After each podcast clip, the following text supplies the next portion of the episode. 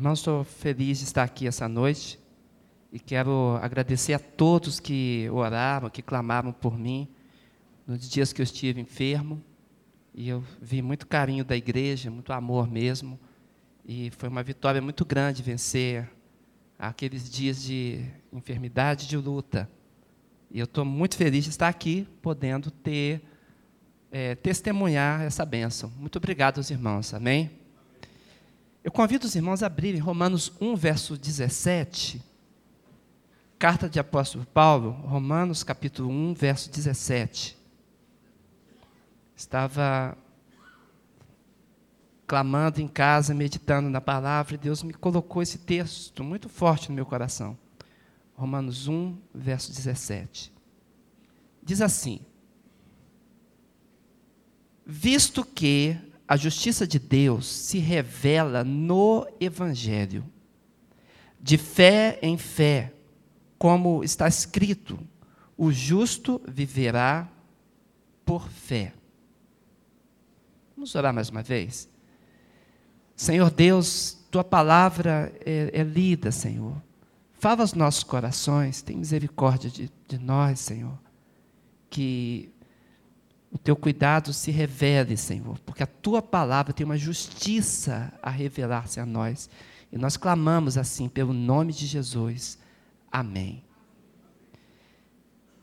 Quando nós olhamos para os homens, as pessoas que conhecemos, as pessoas ao nosso, nosso redor, nós notamos que cada um tem uma necessidade. Existem necessidades básicas quando nós perguntamos para alguém qual é a sua necessidade, nós temos muitas respostas.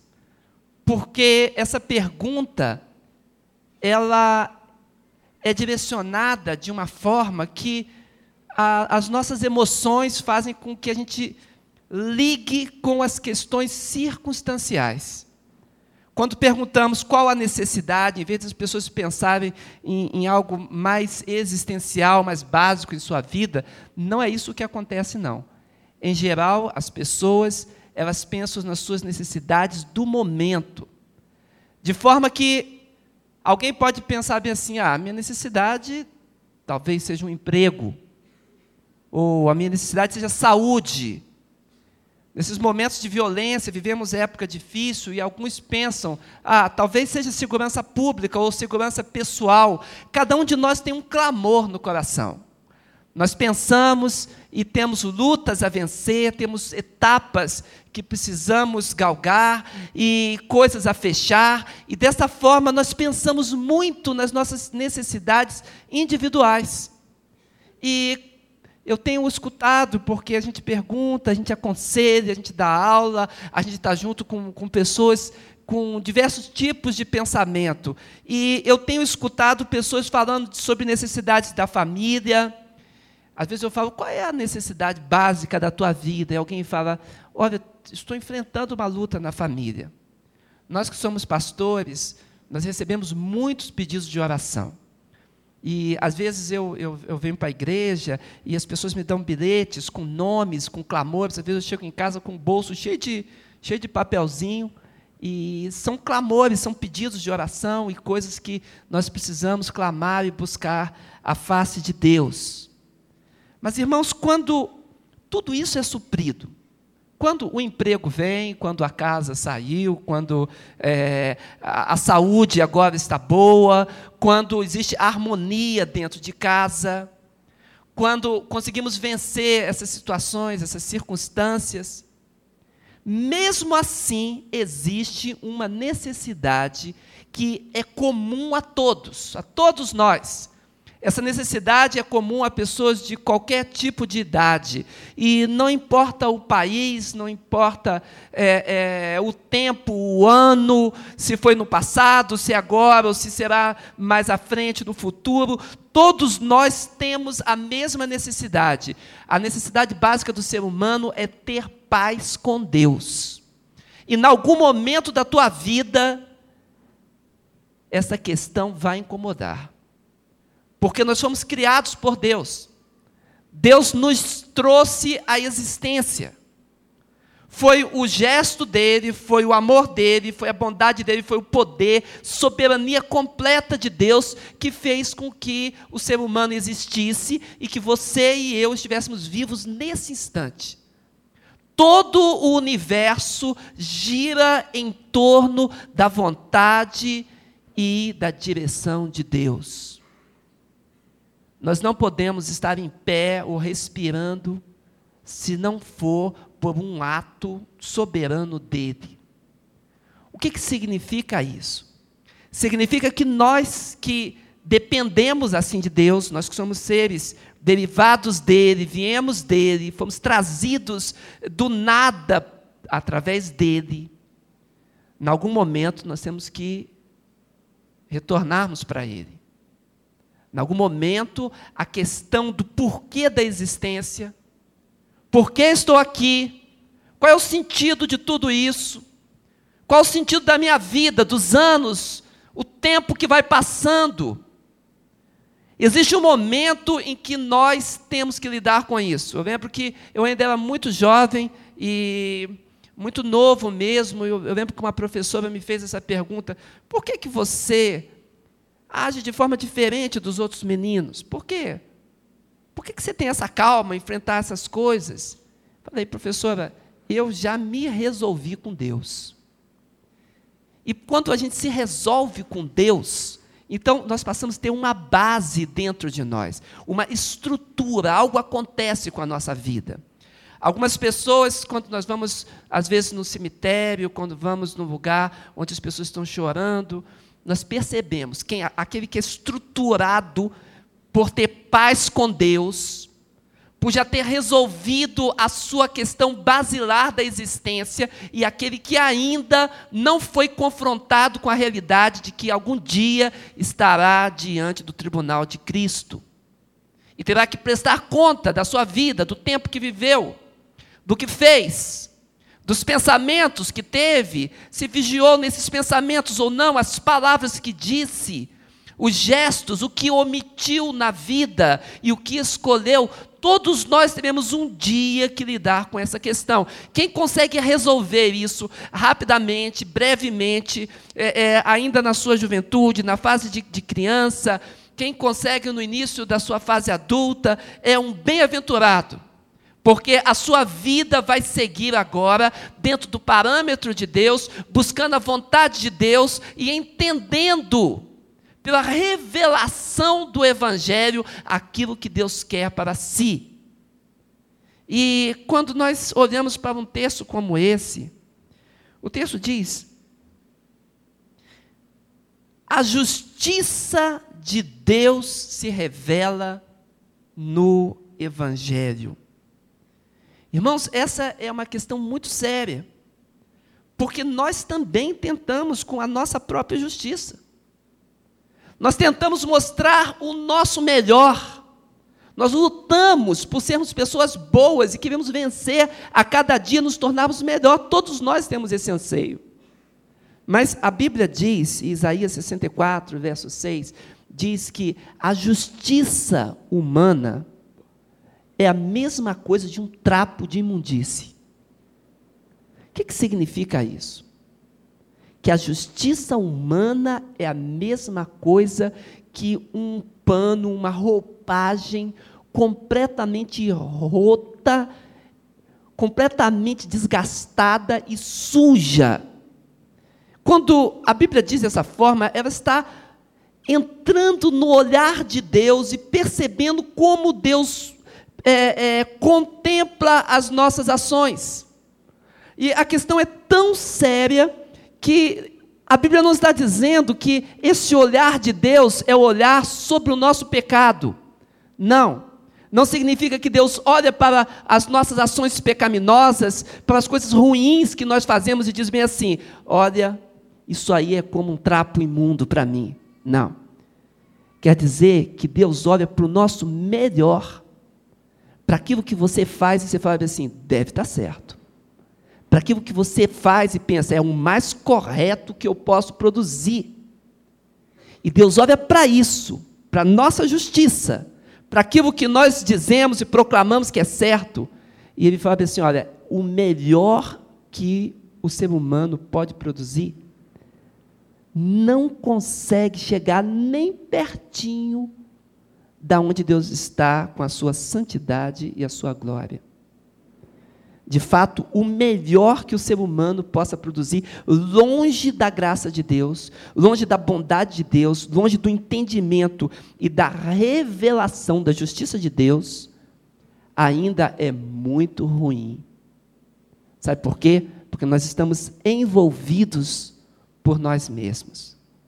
Por causa do pecado humano, porque nós nos separamos de Deus, nos afastamos do Senhor, porque nós seguimos os nossos próprios caminhos, porque as coisas que nós construímos, via de regra, são coisas para nós mesmos, dentro do nosso egoísmo, vaidade, orgulho, a, a, a nossa tentativa de dizer, eu construí, eu fiz.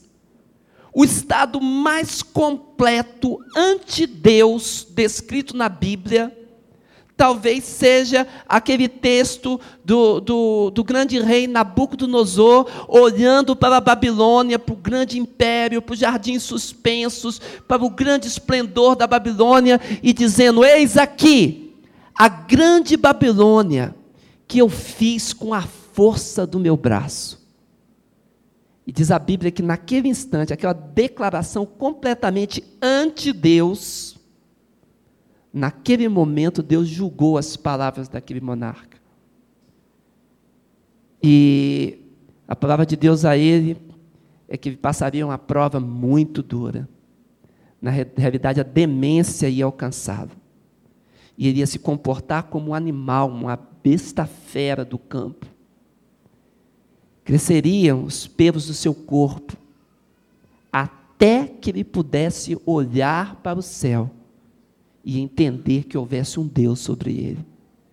E de fato isso aconteceu, para a honra e para a glória de Deus. Portanto, quando a gente constrói as nossas coisas, e a gente chega à conclusão que aquilo que nós construímos é unicamente pela força do nosso braço, pela força da nossa capacidade, da nossa inteligência, da nossa emoção, mesmo a família que nós construímos com tanto amor, e a gente fala: Isso aí fui eu que fiz, fui eu que busquei, eu que lutei. Nós esquecemos do Deus que está por trás, nos dando energia, nos dando amor, nos dando capacidade, nos dando inteligência, nos dando comunhão, nos unindo e nos mantendo vivo. Nós não podemos, irmãos, atribuir nada desta vida a nós mesmos. Mas a verdade é que o ser humano faz muito disso. Nós olhamos com orgulho para as nossas coisas.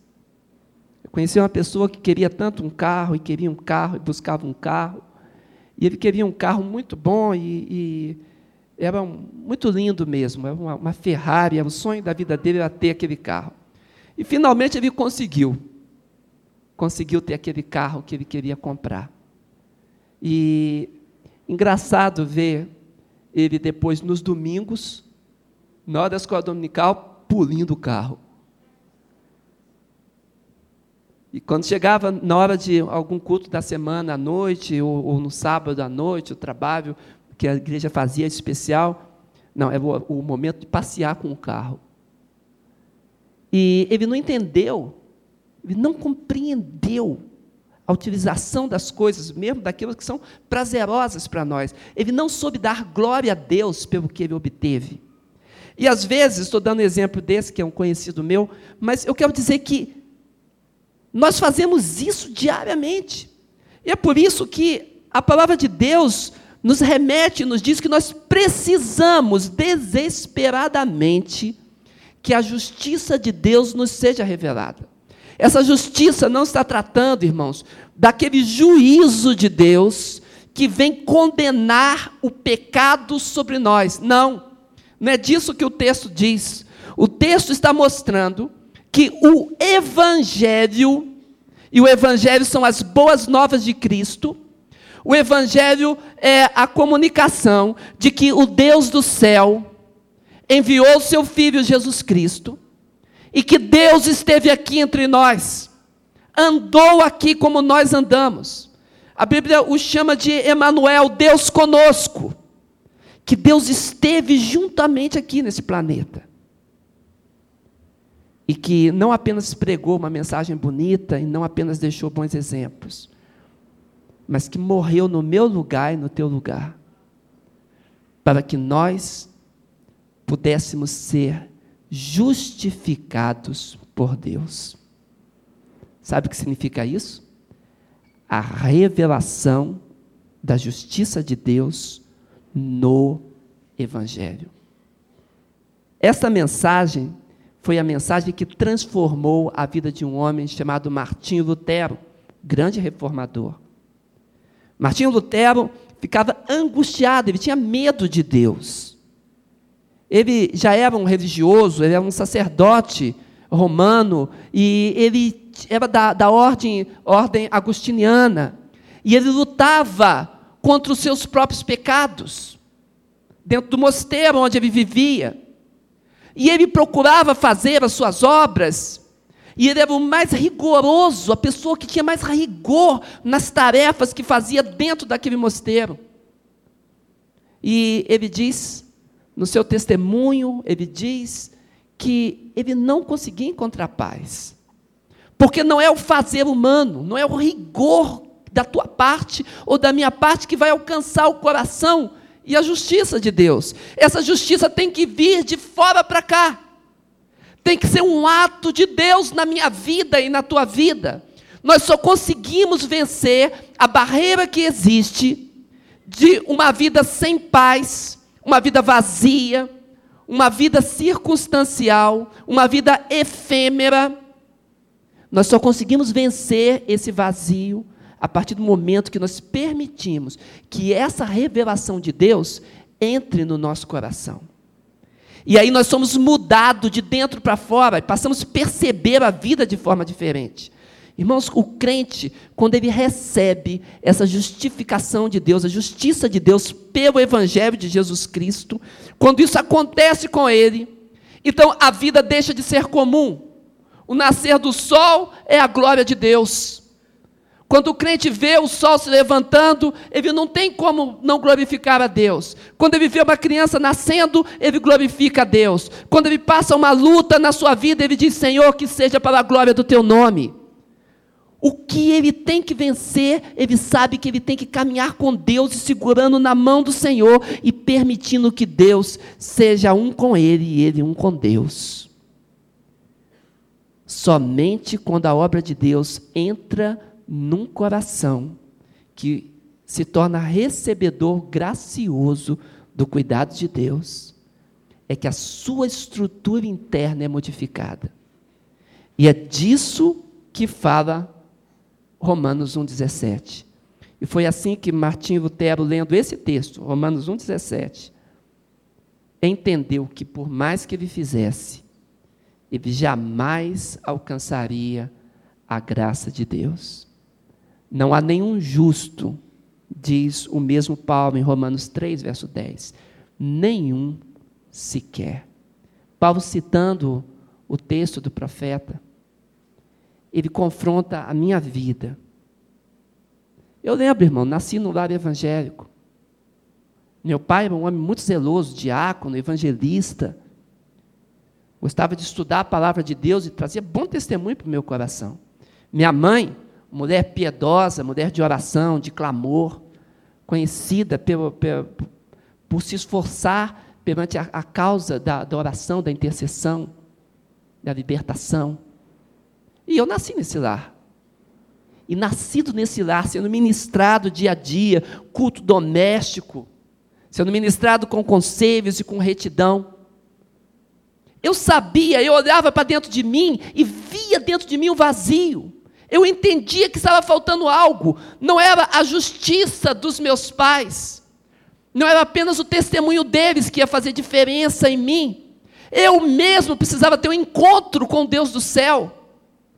Porque isso é algo que Deus revela do céu ao coração.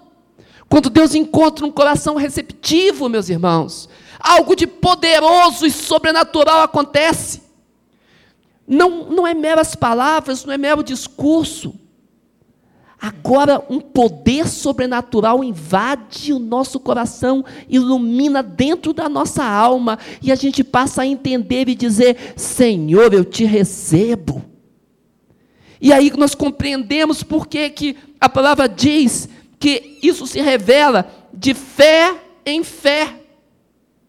Eu estava olhando esse texto desde o original, eu tenho ele aqui na minha Bíblia, no original grego que foi escrito. Eu estava olhando esse, esses, é, essas preposições. No português diz de fé em fé. Às vezes a gente tem a ilusão de que é de degrau em degrau. Mas no, no original, do, que foi escrito no grego lá do primeiro século, significa bem assim: de dentro do evangelho. A fé se revela de dentro do evangelho para fora e depois retornando para dentro do Evangelho. Olha que coisa linda, irmãos. Eu saio da fé em Cristo Jesus, a revelação do poder de Deus me alcança, completa o ciclo e me devolve para a Escritura Sagrada. O poder de Deus quer colocar a tua vida dentro da Bíblia você vai ser introjetado na realidade espiritual do Evangelho, se você tomar uma decisão por Deus, e eu desafio você a tomar essa decisão hoje à noite. Você tomando uma decisão por Deus, o poder de Deus sai da palavra que está sendo pregada, ele sai da Bíblia Sagrada, realiza o seu movimento sobrenatural espiritual alcança o teu coração e você passa a fazer parte da mesma experiência dos apóstolos, da mesma experiência dos discípulos de Cristo, do mesmo poder que se move nas Escrituras sagradas, o mesmo poder que alcança mente e coração do mundo inteiro. Irmãos, onde quer que tenha um crente, uma alma que esteja quebrantada aos pés do Senhor, o coração que esteja ali batendo, da graça de Deus e palpitando perante o Senhor, você passa a fazer parte desse ciclo de fé, desse ciclo poderoso, e você é envolvido então pelo poder de Deus, e você se torna igreja de Deus, e aí você é justificado por Cristo, e você passa a fazer parte do mistério do Evangelho. Irmãos, isto que Deus opera, só poderia ser conhecido pela revelação. O homem não, não conseguiria produzir esta maravilha. Portanto, o apóstolo compreende, ele usa aqui a palavra apocalipse para dizer dessa revelação, porque isso é escatológico. Isso se refere ao princípio dos tempos e ao final dos tempos. É o ciclo completo. Porque haverá um momento em que a oportunidade vai acabar haverá um momento em que Deus vai dizer: chega, este é o último que precisava ser resgatado. E quando isso acontecer, todas as coisas se fecharão. Virá então o juízo de Deus sobre a terra, sobre os homens e sobre as nações. E aí o cuidado dele, o zelo dele pela sua palavra também se cumprirá de forma que nós seremos um nele para sempre. E aqueles que estiverem fora desta maravilha de poder que envolve a todos, quem estiver fora desse ciclo, pela sua escolha da vida, pela sua escolha de viver independente de Deus, de ter recebido a revelação do Evangelho e dito: não, eu prefiro viver pela minha própria ideia Aquele que não estiver nesse ciclo, então sofrerá o dano. E a Bíblia diz que é o dano da segunda morte o afastamento de Deus. Até agora, o poder de Deus tem se revelado para que multidões venham a Deus, multidões sejam acometidas a Ele. É isso que é o Evangelho de Cristo. Sabe por que, que a Bíblia usa a palavra trapo de imundície? Imagina uma pessoa que está sendo acusada. Ela é acusada de ser uma pessoa falsa, uma pessoa que usou de muito orgulho e vaidade, que recebeu dons, bens e não utilizou bem essas coisas. Recebeu dádivas, bênçãos, oportunidades e não utilizou essas oportunidades. Teve os seus anos de regalia e de capacidade de escolha e não utilizou bem nada disso, todo o seu tempo sobre a terra. E agora vai comparecer diante do juízo eterno. E quando alguém vai se comparecer diante de, de um juiz, essa pessoa deveria se comportar bem, pois na figura bíblica, essa pessoa vai se revestir do que tem para se apresentar diante desse juiz. E o que tem é um trapo de imundície. Somente as suas obras carnais, racionalismo simples e fraco, e pensamento em si mesmo. É por isso que a palavra de Deus nos desafia e nos diz: o justo viverá da fé. E essa é a minha pergunta essa noite. Esse é o clamor do meu coração, e talvez esteja alcançando o clamor do teu coração. Eu quero te desafiar a viver da fé a deixar a injustiça do mundo e o ciclo de injustiça e entrar no ciclo da justiça de Deus. E viver da fé que o Senhor outorga. E viver da fé que modifica o teu coração. Da fé que resgata a tua vida e te apresenta para Deus. Esse é o desafio que eu faço a você. Queres receber Jesus Cristo hoje à noite? Ser transformado pelo poder do Senhor não viver apenas uma religiosidade, mas viver a vida de Cristo em você. Eu quero orar por essas pessoas que querem tomar essa decisão essa noite. E nós vamos clamar que o poder de Deus e o milagre de Deus aconteça sobre você. Vamos fechar os nossos olhos todos. Prepare o teu coração. Senhor Deus, Estamos todos na tua presença, Senhor. A tua palavra é o teu poder. É ela que manifesta a tua sabedoria, Senhor. Ó Senhor, poderíamos tecer tantos argumentos, mas se se o teu coração, Senhor, não estiver em sintonia com o coração daquele que aqui está, ó Senhor, não existe argumento do mundo que possa fazer uma vida se voltar para Deus. Mas se o seu poder se manifestar, Senhor, e encontrar um coração receptivo, o milagre da transformação espiritual acontecerá. E nós te daremos a honra e a glória, e te daremos o louvor. É por isso, Senhor, que nós clamamos agora, no nome de Jesus Cristo. O Senhor, olha para nós aqui, Senhor, nesse templo. Olha para nós aqui na galeria, Senhor. Olha para essa igreja reunida no Teu nome. Quais são as pessoas, meu Deus? Quais são as pessoas que essa noite serão transformadas pelo Teu poder? Nós clamamos pelo nome de Jesus Cristo. Opera, Senhor amado, com a Tua mão. Vem sobre nós pelo nome de Jesus para entrarmos na justiça de Deus revelada no Evangelho. Todos com os olhos fechados. Eu vou desafiar você, meu irmão, minha irmã, adolescente, criança que aqui está. O poder de Deus está aqui, Deus fala ao teu coração e ao meu.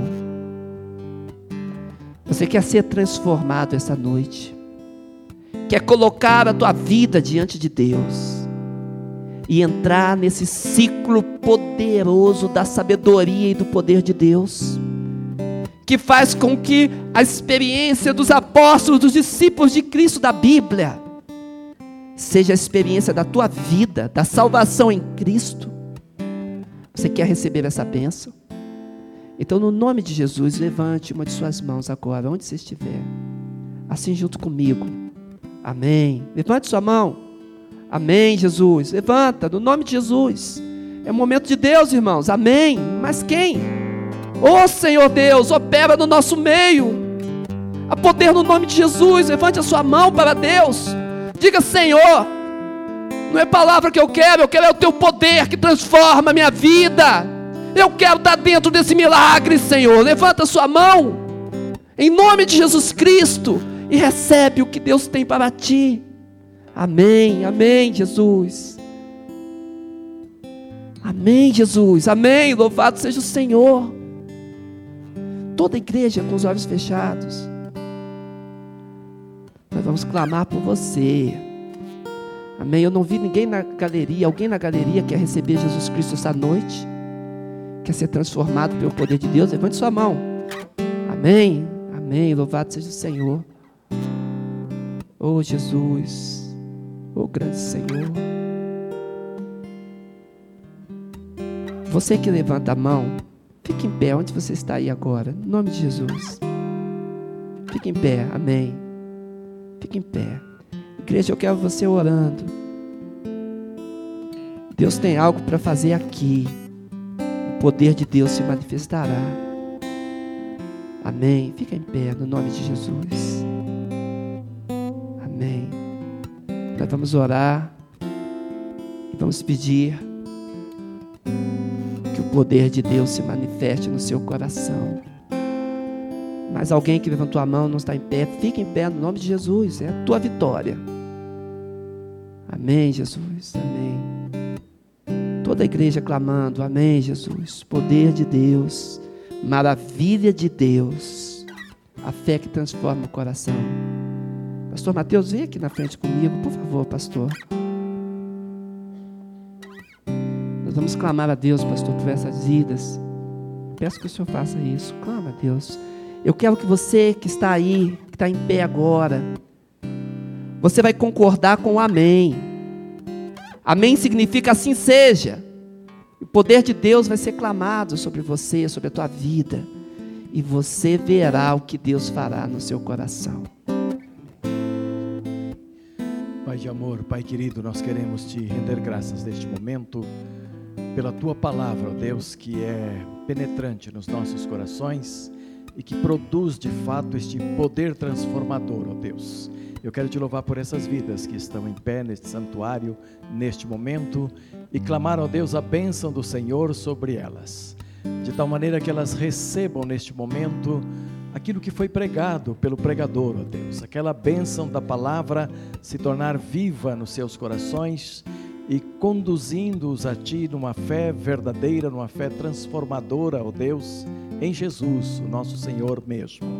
E eu quero pedir, ó Deus, por essas vidas agora que Tu escreva seus nomes no livro da vida e que esses nomes jamais sejam tirados dali, ó Deus, pela Tua graça bendita, ó Pai.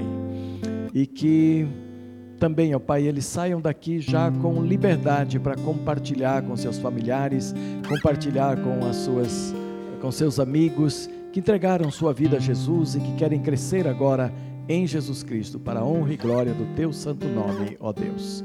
Pai querido, abençoa os familiares destas vidas, para que também sejam atingidos com o testemunho delas, com a bênção do compartilhamento, ó Deus, sobre Jesus, que mais e mais pessoas se cheguem a Jesus através destas vidas. E eu quero pedir ao Deus também, se eles estiverem enfrentando alguns tipos de problemas difíceis desta vida, na ordem financeira de suas casas, ou no emprego, ou nos relacionamentos interpessoais ou familiares, Pai querido, já mande os seus anjos na frente, preparando o caminho, libertando, uh, preparando os corações, ó Deus, para que os problemas sejam aplainados, como João Batista fazia diante de Jesus e haja paz e haja liberdade nas suas vidas, nas suas casas. Abençoa-os ricamente no nome de Jesus. Amém e amém. Antes de vocês sentarem, vocês que